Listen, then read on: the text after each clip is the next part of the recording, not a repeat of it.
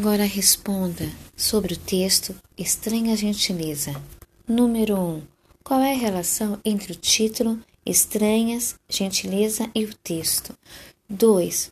Você concorda com o autor quando diz que as pessoas não têm o hábito da gentileza por falta do tempo? Justifique a sua resposta. 3.